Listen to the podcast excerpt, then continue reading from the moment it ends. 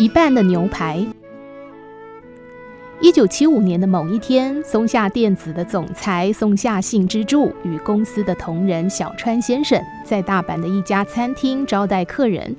六个人约好中午见面。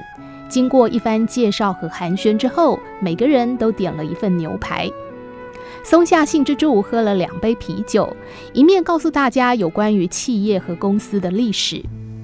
等六个人都吃完主餐，松下靠近小川，低声地说：“请他找来烹调牛排的主厨，而且他还特别声明，不要找经理，一定要找到主厨。”小川随即注意到松下的牛排只吃了一半，他心里已经有准备，待会儿的场面可能会很尴尬。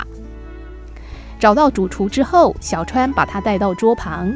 主厨来的时候很紧张，因为他知道召唤自己前来的客人来头很大。他紧张地问道：“呃，是不是有什么问题呀？”松下说。我想烹调牛排对你来说已经不成问题，可是呢，我只能吃一半。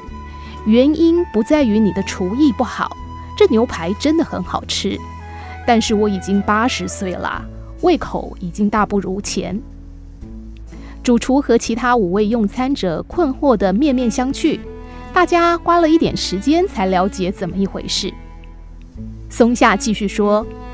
我想跟你谈谈，是因为我担心你看到了吃了一半的牛排被送回厨房，心里会难过。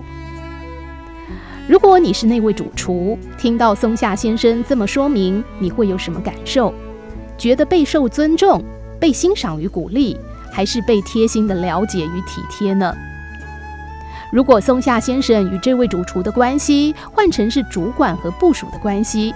这位主管在部署心目中应该是有同理心、真诚关怀部署的主管，是善于肯定跟鼓励人心的领导人。